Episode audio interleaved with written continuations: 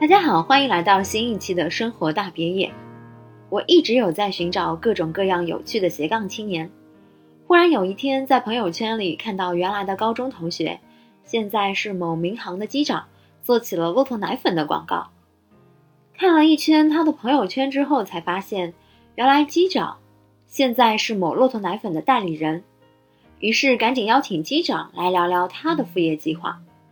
如果你喜欢这一期的节目，欢迎点赞、评论来和我们一起互动，也欢迎关注同名微信公众号“生活大别野”，就可以找到我喽。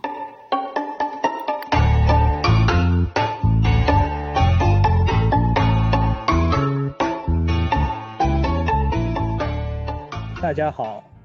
我是某行的飞行员，现在基本在迪拜那边发展吧，只能这么讲。嗯。其实，作为机组人员做一些代购的，其实是比较常见的，尤其是疫情前。但是好像后来也有被限制，所以我不知道机组人员做代购现在是什么样的一个状态呢？现在机组人员基本没有做代购的吧，因为不合法。以前可能管理相对比较松散，比较混乱，然后有可能有些乘务组啊做一些代购方面的事情，但是。现在机组已经很少做这方面的事情，因为对于机组而言，我们是没有任何免税额度的，所以说带任何东西都是需要提前申报的，呃，就是不不能做这个代购这方面的事情。嗯，但是如果申报了，不还是可以做代购吗？呃，申报是指你在出境的时候，你比如说手上带了只表，或者你带了一个 iPad。那我们要提前申报，在回程的时候还有这个表、这个 iPad，你被海关发现的话，你可以跟他说我是在中国申报好再带出去的嘛。如果在国外购买的话，那回来就是涉及违法或者你需要另外加税，那是不太好的。嗯。所以你是什么原因开始想要做这个副业的，或者说你找到这样的一个副业的机会的呢？副业的话，因为迪拜卡莫利王室的骆驼奶在迪拜也属于一个比较有名的产品，然后迪拜其实没有很多比较出名的产品吧。一方面是因为它是一个沙漠国家，基本所有东西都靠进口，对吧？然后它自己的产业的话也相对较少。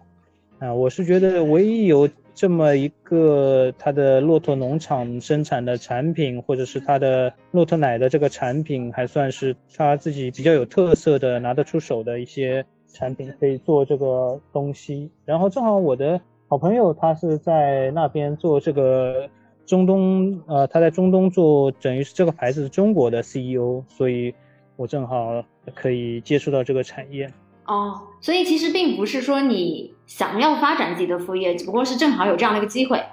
那，也不说想要不想要发展啊，我是偏向于想要做一些自己的那些产业的一个人吧。所以说还是想要发展一下除了飞行以外的这些产业的东西。但是首先呢，呃，不能影响飞行，是吧？那我们可以自己再做一些自己喜欢的事情。呃，赚钱也好，不赚钱也好，反正我就觉得人生嘛，总要尝试一下不一样的东西，不然一辈子光干一件事情，是不是也挺无聊的？嗯，那其实做飞行已经是在外人看来是比较有趣的，至少你可以往各个国家这样子去飞行，去接触。嗯，那你刚刚说到你其实也想要做自己的产业，你之前有做过什么其他尝尝试吗？我现在等于同步在做好几件产业方面的事情嘛，像对于开以后的书法展和画展，呃，往这种艺术方面发展，然后在迪拜等于是想做这个骆驼奶往中国销售也好，然后我们现在准备筹备进博会的展览也好，我觉得现在倒有一些往多多元化发展的这个苗头了。哦，原来机长不仅仅是骆驼奶的一个这个代理，我其实真的是有在你的朋友圈里面看到你在练书法跟练水墨画。我本来以为只是说你飞行的时候休息的消遣娱乐，没想到这其实是你计划的一部分。呃，也是属于比较巧合吧，因为，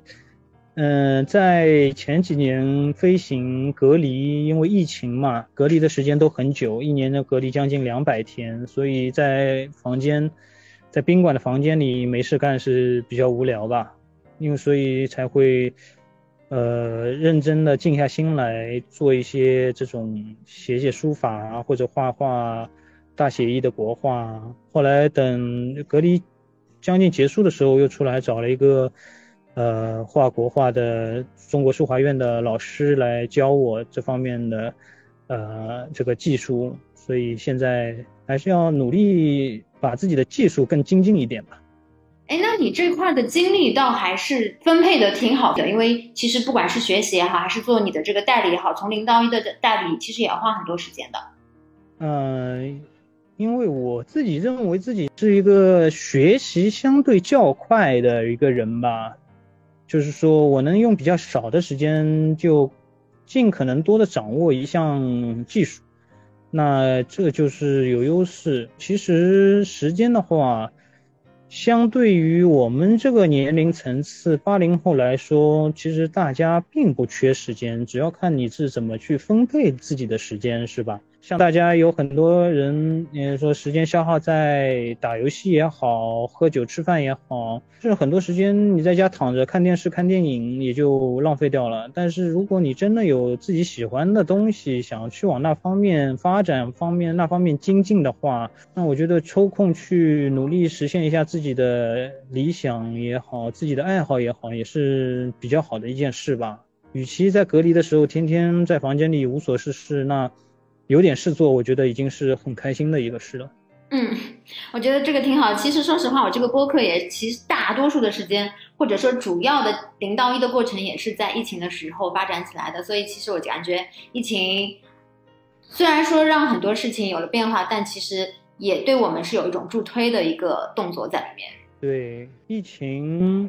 毕竟隔离的时候会很无聊，但是一个人独处的时候。会让你更加往自己的内心深处去了解自己，反观自己的自我、本我，可能对自己今后将来发展的方向或者对自己的定位会更加透彻一些吧。嗯，那我们现在来说说你的这个骆驼奶啊，就是，嗯，当时你的朋友叫你入场的时候，我不知道你有没有犹豫过，或者说你开始决定要入场。你是从哪些方面去做了考量呢？呃，就像我前面说的，因为毕竟我现在想，嗯，往迪拜那方面发展的话，首先需要一个比较拿得出手的迪拜的产品。那迪拜没有什么拿得出手的产品的话，这个骆驼奶，我觉得已经是目前为止能接触到的比较合适的一个产品。然后这个东西说到底，它是一个。大健康方面的一个产品嘛，对吧？它对于人来说，天天喝这个能增加自己的免疫力，平衡血糖，然后又可以抗过敏。那对于这种让别人能够健康，然后我自己也能够有收益的这些双赢的事情，我是比较乐意去做这些事情的。那开始的时候，我不知道它会不会需要你去进行一个预先的一个投入的成本，你。有没有想过自己要先花花多少的时间跟精力在上面，然后多少时间才能有收获？这块有过考量吗？嗯，现在主要我付出的一方面是人力的成本比较多，然后金钱的成本相对于人力成本来讲并没有那么多，因为就像一般的销售来讲，我只是负责。拿货，然后再散货而已。但是因为我们这个牌子现在在中国没有那么的出名，就比如说没有那么耳熟能详。虽然说是一个很顶级的产品，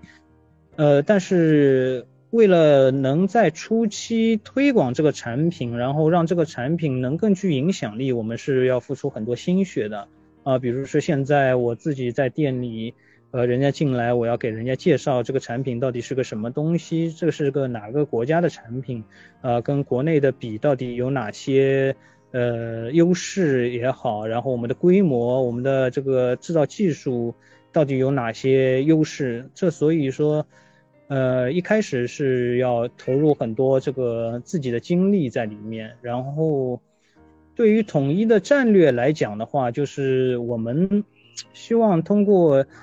呃，每个人的付出和努力，让这个产品、这个品牌能在中国，呃，慢慢的或者是。一炮而红也好，慢慢的让大家接受也好，让大家了解这个东西，那是我们现在要做的一个首要的呃方向吧。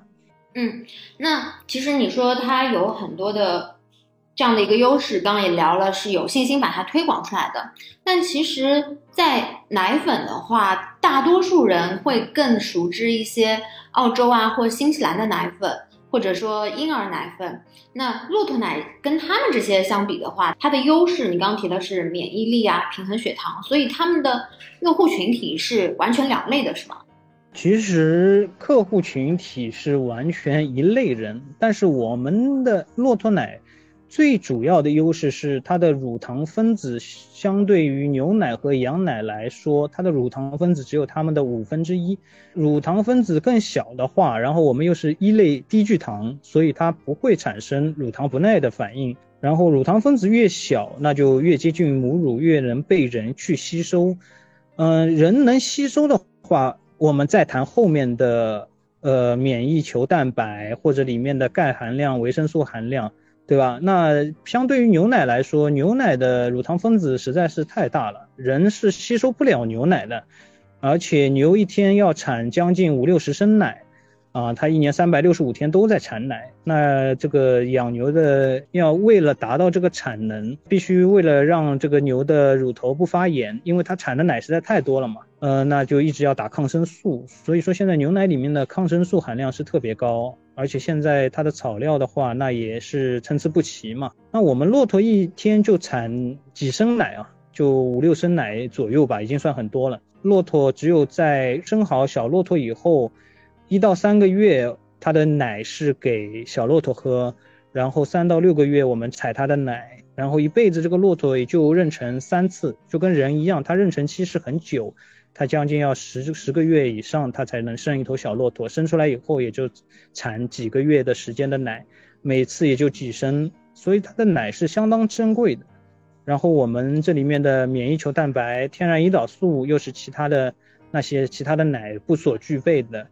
呃，再加上我们的牧草，因为这个整个农场是在迪拜，它的牧草都是从美国进口的干草，一头骆驼一年要吃要吃掉将近二十万人民币的那个牧草。再加上我们骆驼是每三天要洗一次澡，每七天做一次体检，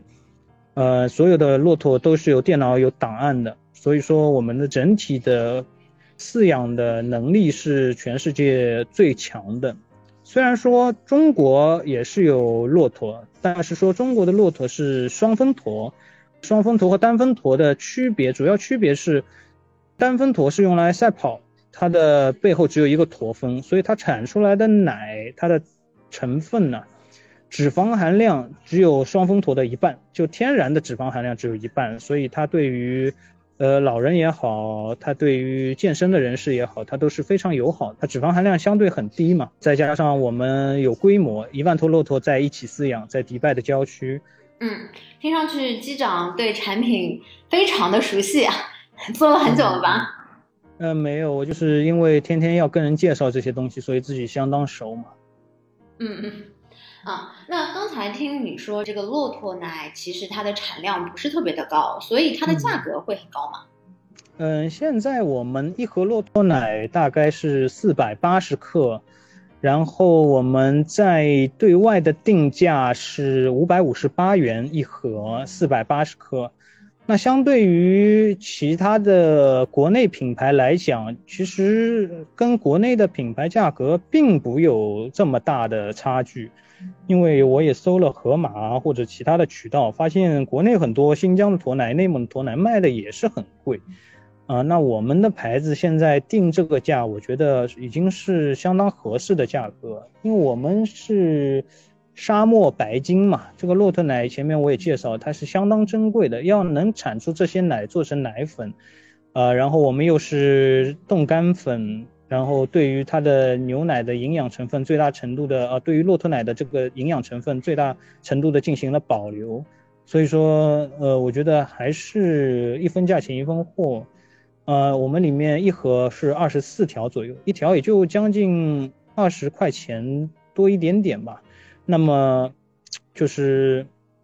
对于大家每天喝的话，也相当于一杯咖啡或者是一杯奶茶的钱，因为现在上海你你知道消费也挺贵的，是吧？那这个喝下去是真的对人体有有帮助，然后对自己的健康有帮助的东西，我是觉得还是相当划算的。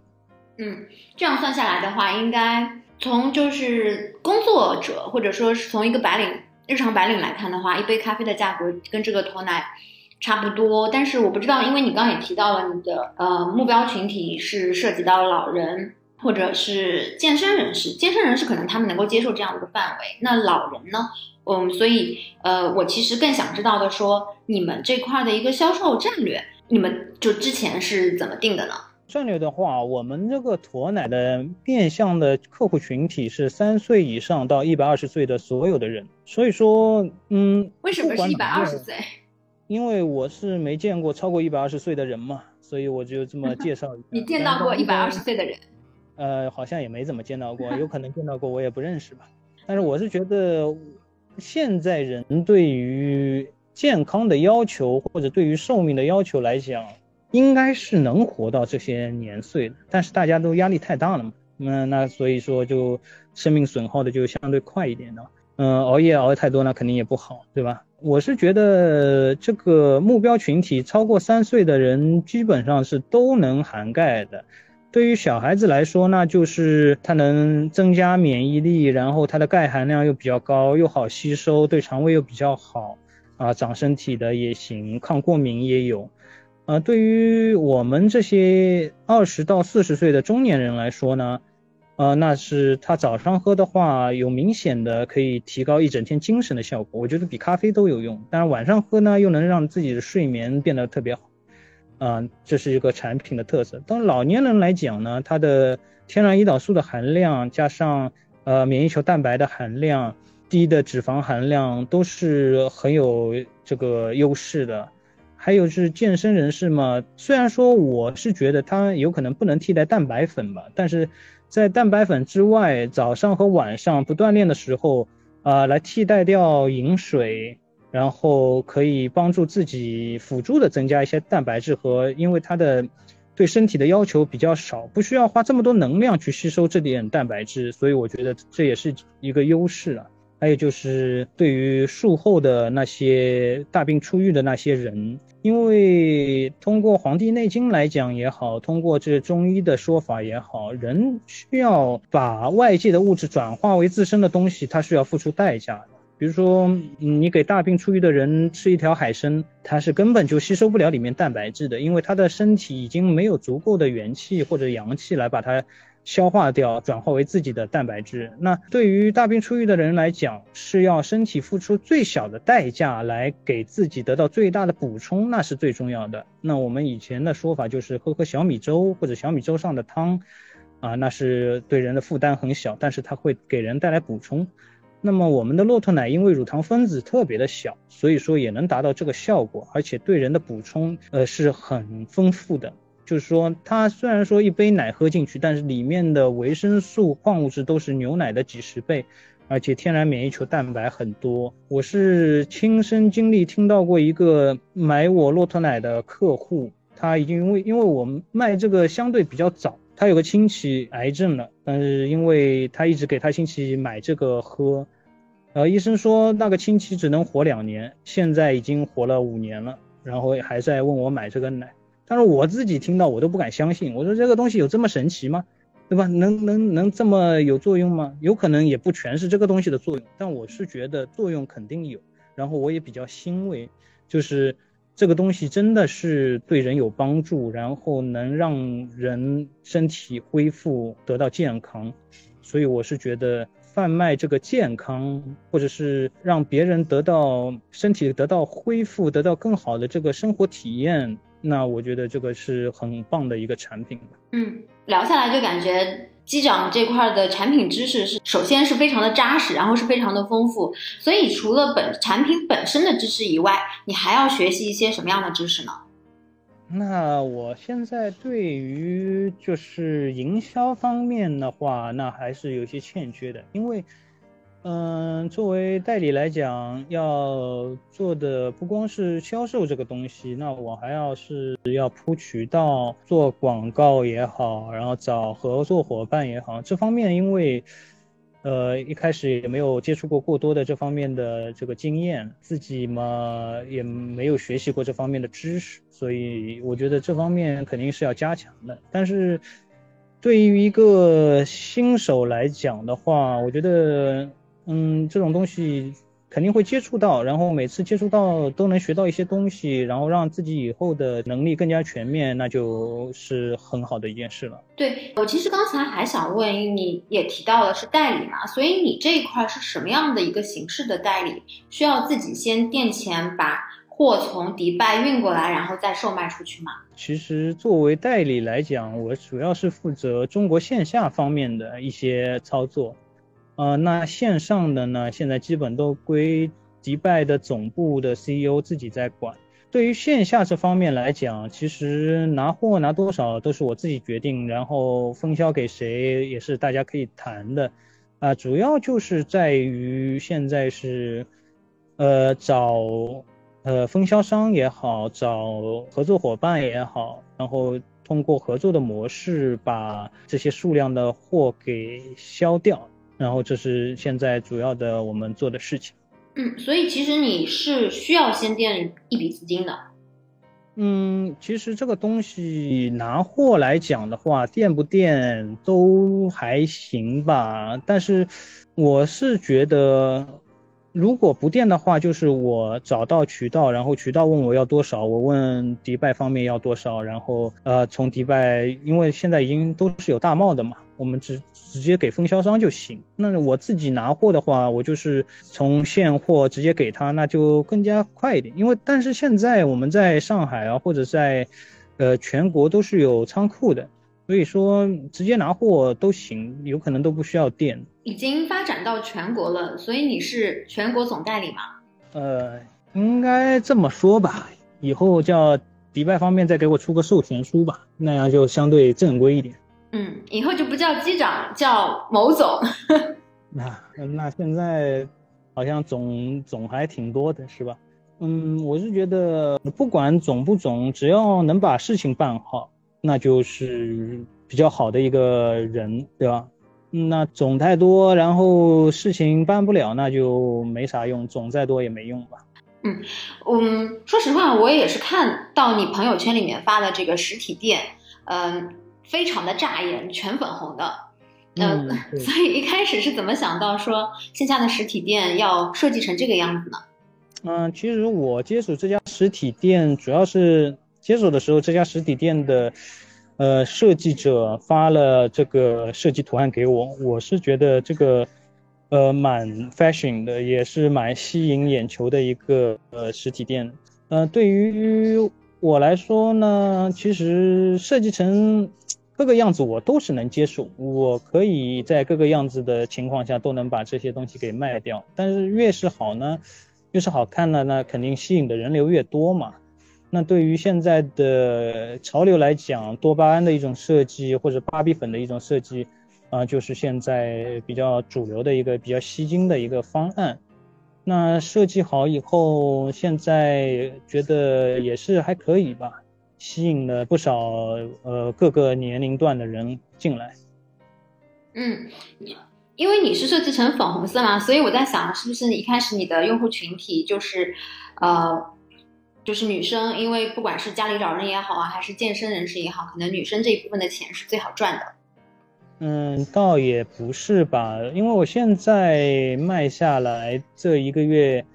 还是老人偏多一点，就是进来逛的老人，他有可能是被这个装饰所吸引，但是他对于自己健康的要求还是很高，因为很多老人是了解过骆驼奶，但是大多数百分之九十以上，他们到我们店里来都是只了解了新疆骆驼奶。那新疆骆驼奶他们进来以后呢，他说他喝过新疆骆驼奶，那我就把我们的优势跟他介绍一遍，然后他们在喝了我们的产品以后，觉得这个东西的确是比新疆的要好很多，又不腥，然后味道又比较纯正啊，没有什么异味，然后这个产品又过硬，那他就会买。但是大多数人觉得可能还是有点贵，有点贵啊。但是对于，嗯，那些已经有意识要喝骆驼奶的人来讲，我是觉得他们应该不太在乎这么一点点的差价吧，因为真的是中国的骆驼奶卖的并不便宜。嗯，对，就是其实我之前在机长这边买那个骆驼奶的时候，也是因为家里的。长辈他正好也是家里有骆驼奶，然后我们就聊起来了。他说他觉得这个骆驼奶非常的好，所以我就推荐了机长这边的一个迪拜的骆驼奶。那其实价格算下来，因为他们那个打折的时候，基本上好像也是一克一块钱、一块多这样的一个比例。但是你这边算下来，其实价格差不多，尤其是呃有一些在搞活动的时候就差不多了。最近搞活动打八折，就是五百五十八打八折，售价四百四十六的话，其实性价比相当高。因为我们在全平台都是卖五百五十八，所以现在呃，我因为线下搞活动卖四百四十六，做个品牌推广嘛，大家先要熟悉我们的牌子，那我们就让利给大家，然后做一个品牌推广。嗯，算下来其实每克一块钱都不到。嗯，作为沙漠白金来讲，这个价格其实我是觉得很划算了。呃，因为喝下去真的是对人有相当直接的一个帮助。我自己不吹牛的说，每天早上第一件事情就是起来泡一杯骆驼奶。啊，我就是拿个三百三十毫升的农夫山泉，先喝掉一口，然后把奶粉放进去，然后摇一摇。啊，就每天早上就当第一口水去喝这个东西，然后喝好以后，整一天的精神都会比较充沛一点，然后也不会像喝牛奶啊这种肚子不舒服啊、乳糖不耐啊，啊，所以说我是觉得这个东西对于人来说有确实的帮助，而且，嗯，经过这，嗯，因为我连着喝这个奶也就两三个月的时间吧。对于自己的身体来讲，免疫力来讲也会感觉好很多，人不会那么容易生病，然后啊，主打的一个就是身体健康吧。嗯，其实现在大多数人还是挺愿意在健康上去投资的，所以大健康这个赛道其实也是挺好的。而且你针对的就是你刚刚也说了，都是老年人自己进来逛的嘛，所以你是老年赛道加大健康赛道，那应该是不错的。目前来说是不错的这样的一个这样的一个机会。所以说，我们现在所要做的，是让更多的人了解我们这个迪拜王室卡莫利骆驼奶的这个品牌，嗯，然后是在中国推广以后，让更多人能买到我们的产品，然后真的是用这些付出去的钱，得到了自己的身体健康，得到了，呃，性价比最高的身体的提升，那是我觉得比什么都重要的。嗯，所以我们现在做的只是最多的就是品牌推广，然后把这个牌子让大家所熟知吧。那机长，我想问啊，因为嗯，你刚刚也说了，其实你的呃营销方面的经验跟知识都不那么的多，所以你是怎么从零到一开始发展你这一块的业务的？现在发展了多久了？现在发展了可能也就半年左右吧，然后。其实这个东西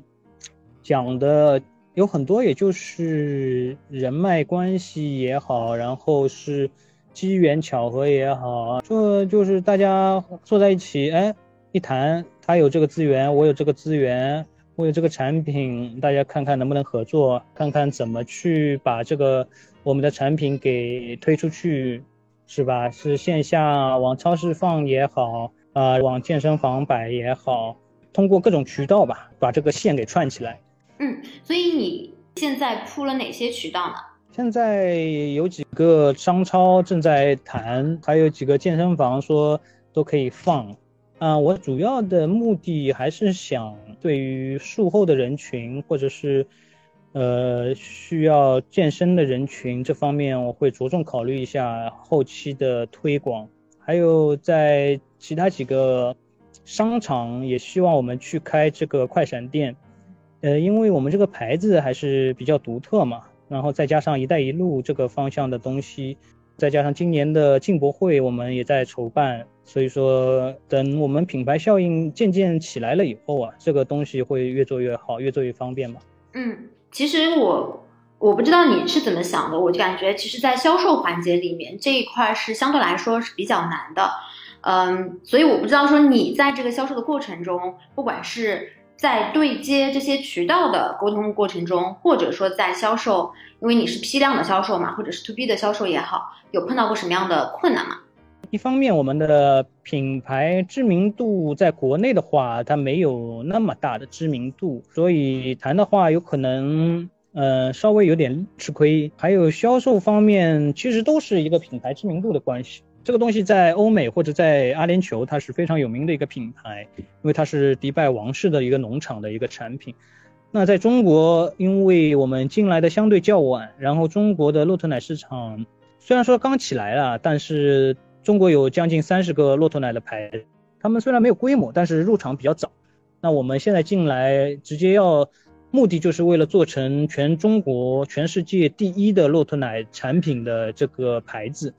那我们要做很多宣发的工作，然后其实是有了底蕴，或者是有了知名度以后再谈，可能会更容易一点。我现在的目的就是可以多管齐下，边推边做这个事情，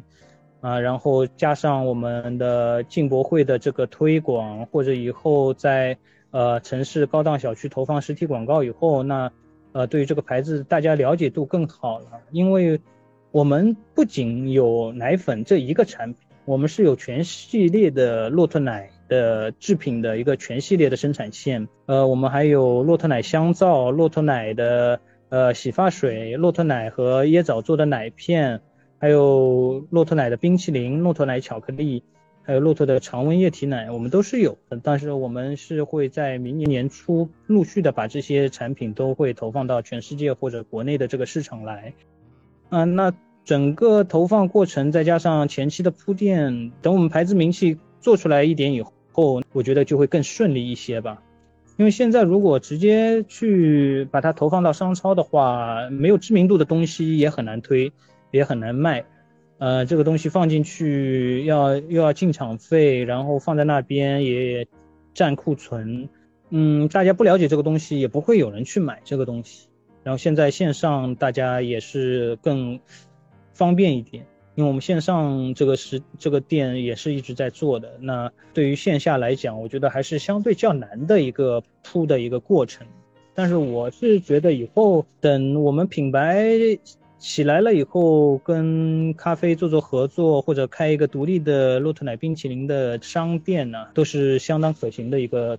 策略吧。嗯，听上去这应该不是你一个人完成的，你是有一个团队是吗？我只是团队里的一份子吧，因为这个整个是一个战略布局。嗯，我是觉得有些想法可能是第一次公开，有些东西是第一次你们听到这个操作模式。但是我是觉得这种模式是比较合适的一种模式，因为我们的产品足够过硬啊，然后我们的售价也嗯相对合适，所以说我觉得这些在市场上都是很有竞争力的。嗯，呃，我不知道，就是如果是这样子的话，呃，是一个团队，因为听上去其实套路还是很完整的，所以你你们团队是有这个销售指标的吗？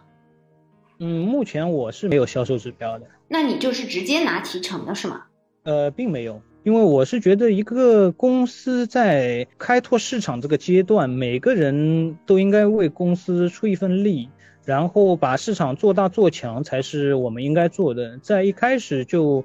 去赚快钱、拿提成、谈佣金这些是不太合适的，因为对一个品牌长期的战略来讲，我们前期肯定要大家都付出自己的心血来去帮这个品牌出一份力吧。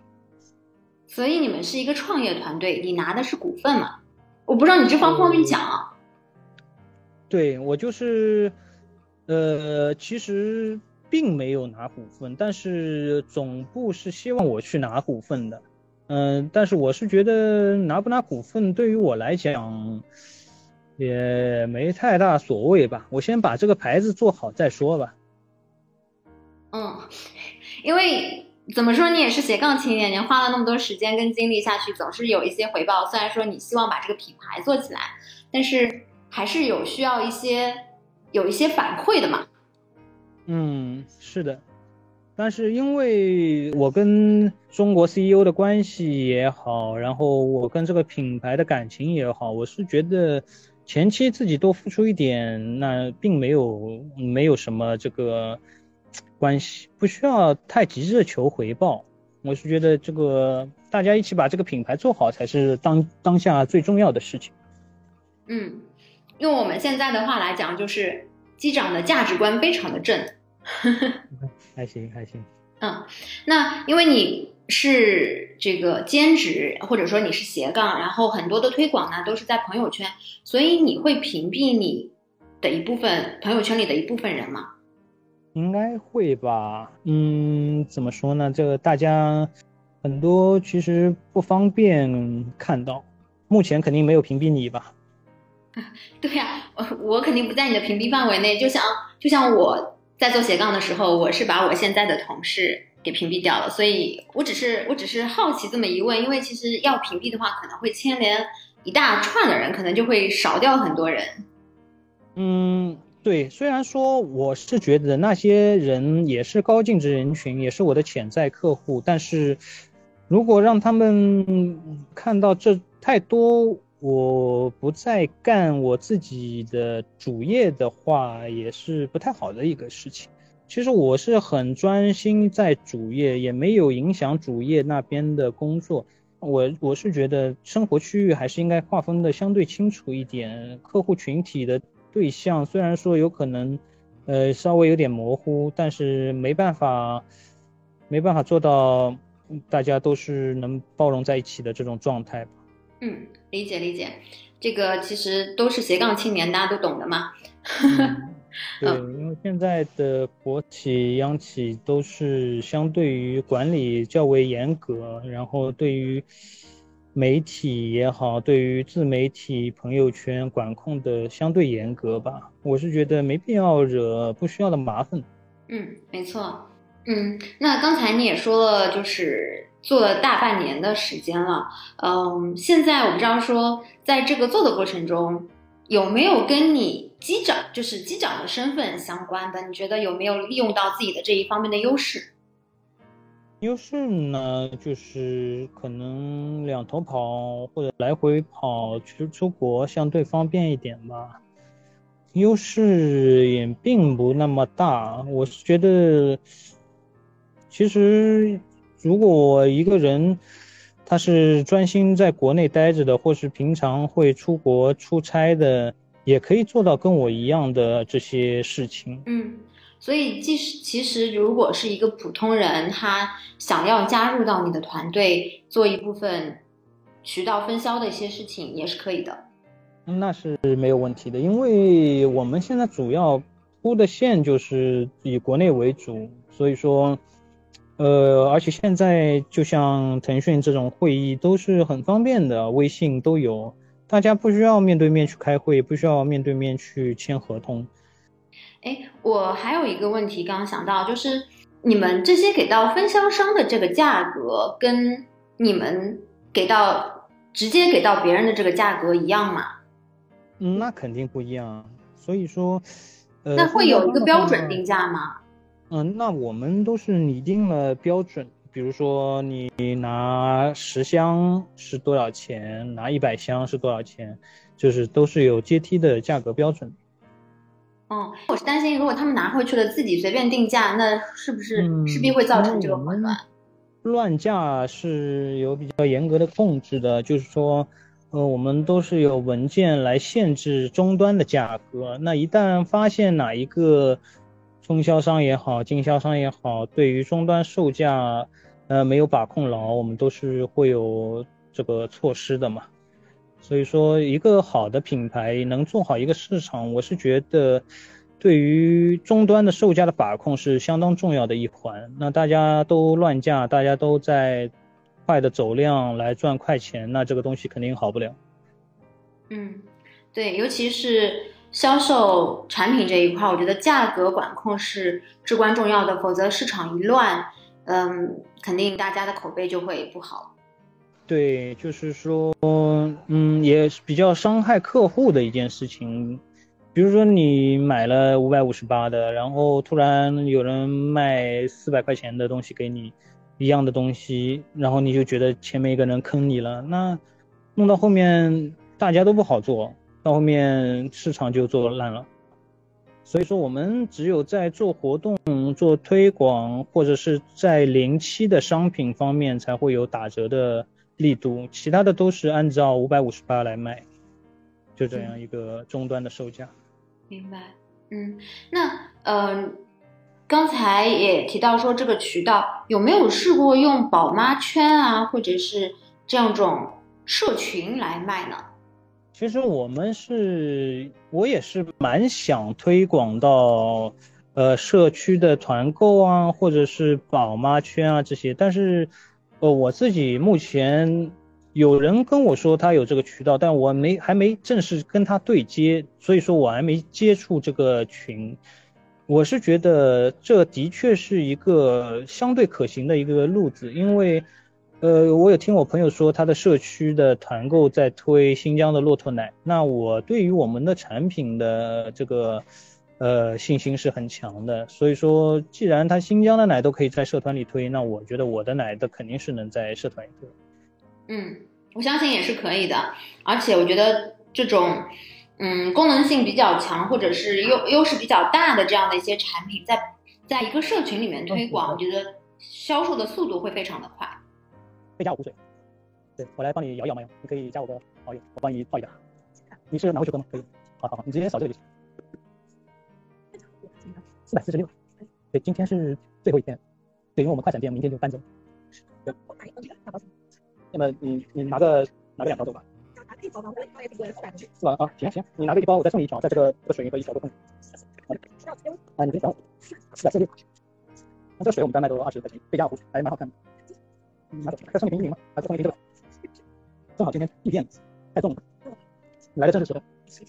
对，好嘞，收到，谢谢你，拜拜。呃，刚来了一个客户，卖掉一个。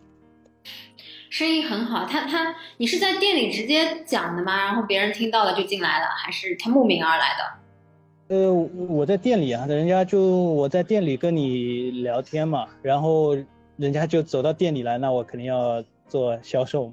哦，我还以为他在边上听了半天，觉得还不错，然后就买了。没有没有没有没有，人家就过来直接直接说，我就简单介绍一下，人家就买走，也是算比较爽快吧。对，成交速度很快。对，因为我们这个产品，其实人家但凡了解过这个产品，或者是了解过骆驼奶这个东西，他会觉得可能还是喝了肯定会有用。虽然说贵是贵一点，但是相对于它的效果来说，我觉得可能对比于灵芝或者是人参来讲的话，它的性价比还更高一点。嗯，对，因为那个本身。也很贵，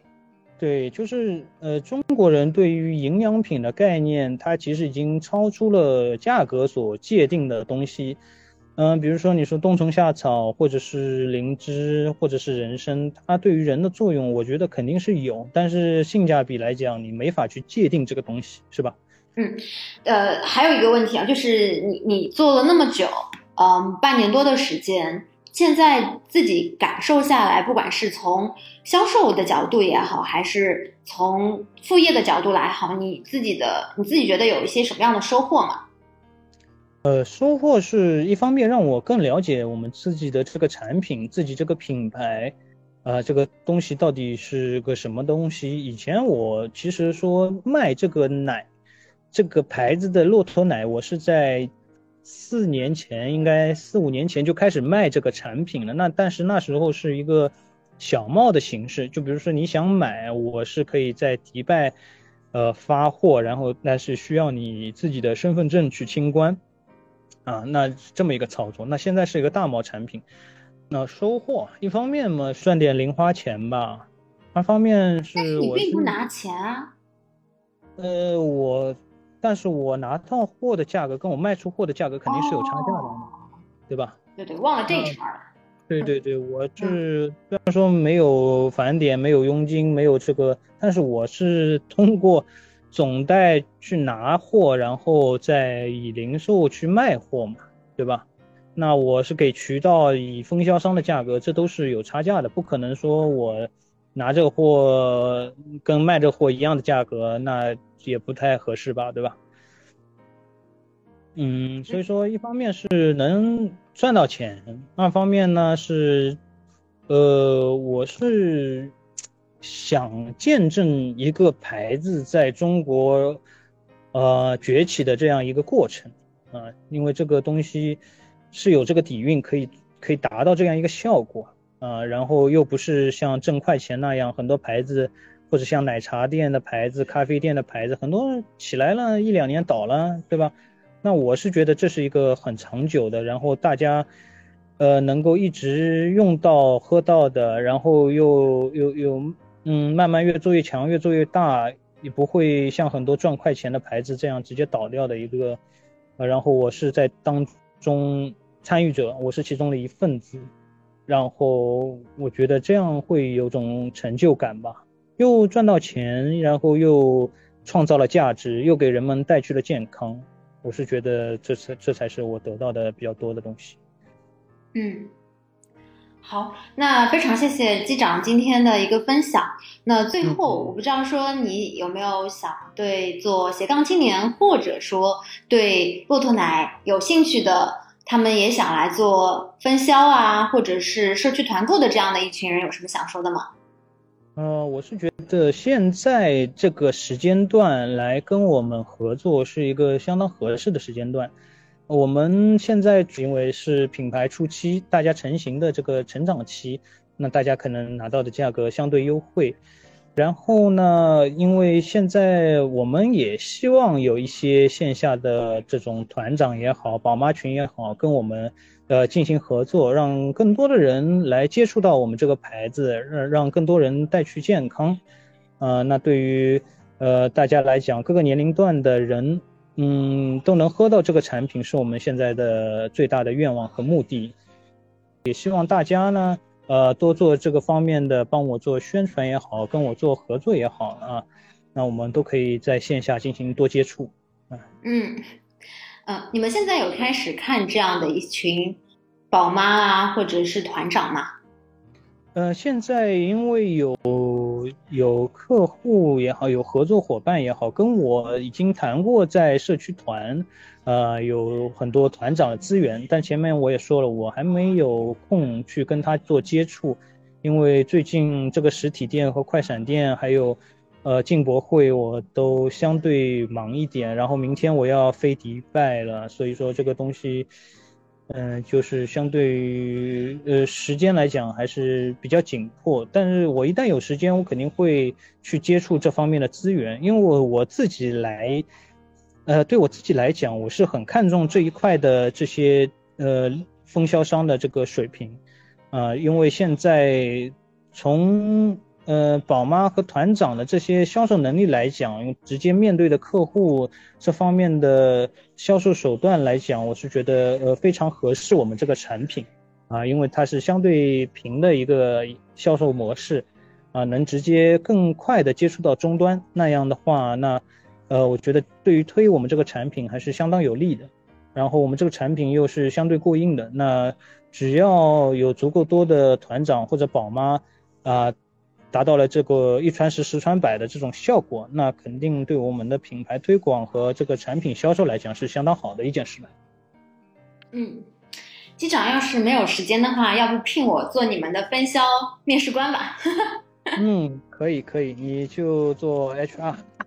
对啊，我就做我的本职工作就可以了。啊，行，我觉得你现在这个。将近一个小时零五分钟的时间听下来，对我们这个产品也已经有不错的了解。那我一会儿再发一个我们产品介绍的 PPT 给你，你可以帮我物色物色，啊，先帮我把把第一道关嘛。可以啊，没问题。我觉得把第一道关是我擅长的。对，所以说你看，像聊天，那就是聊着聊着，不是生意又可以聊出来了吗？对吧？我们现在做的就是这个事情，啊，主要说到底还是产品只要足够好，我们就不怕这个东西不好卖。嗯，对，其实感觉上机会还是有很多的，就看你有没有去发现，愿不愿意做。对，现在其实中国的实体情况呢。大家的租金都这方面是相对较贵，然后很多人宁愿躺平也不想干，呃，其实工资呢这个方面不会太低，但是大家对于可能自身的期望和工资期望相对较高，所以我觉得，嗯，如何提升自己呢？那就是从身边的每一件小事做好开始，对吧？嗯，赚一点点钱，然后积少成多。啊，一点点做做强做大，那才是我们每天每天应该做的事情。不不可能一步步子跨得很大，也不可能一口气吃成个胖子。呃，那脚踏实地的一步一步的踏实的干，那才是我们现在的啊最最最重要的一个手段吧。嗯，机长这个感悟就好像是在企业里面有做过一样。啊，因为我们作为央企，一天到晚要开会的嘛。所以说听多了也就自己熟能生巧。嗯，好的。那今天非常谢谢机长的分享，呃，也希望说这个品牌能够越做越大，至少能够走向全中国。啊，谢谢你，谢谢。那一会儿我就把我的信息发给你，帮我做一下。好，没问题，行吧。嗯，好的。听了这一期的节目，当我听到机长说以后可能想要开一个自己的画展。做一些自己喜欢的事情，而不是一辈子只做一件事情的时候，我发现大别野的愿景，做自己喜欢的斜杠青年，找到了共鸣。一场疫情改变了很多的事情，但也让我们有时间向内去认识自己更多。日常的工作十有八九不尽如人意，希望我们都能找到生活的意义，做自己喜欢的事情。下一期预告。还记得二十楼的小钱钱吗？当时我在小红书上找到小钱钱的时候，他的月销售额已经达到了二十万这样的成绩。一年之后，我再次邀约小钱钱，他现在已经是范老板了。来一起听听他这一年多来的感想和总结吧。如果你喜欢大别野的节目，欢迎关注订阅，不会错过精彩的节目哦。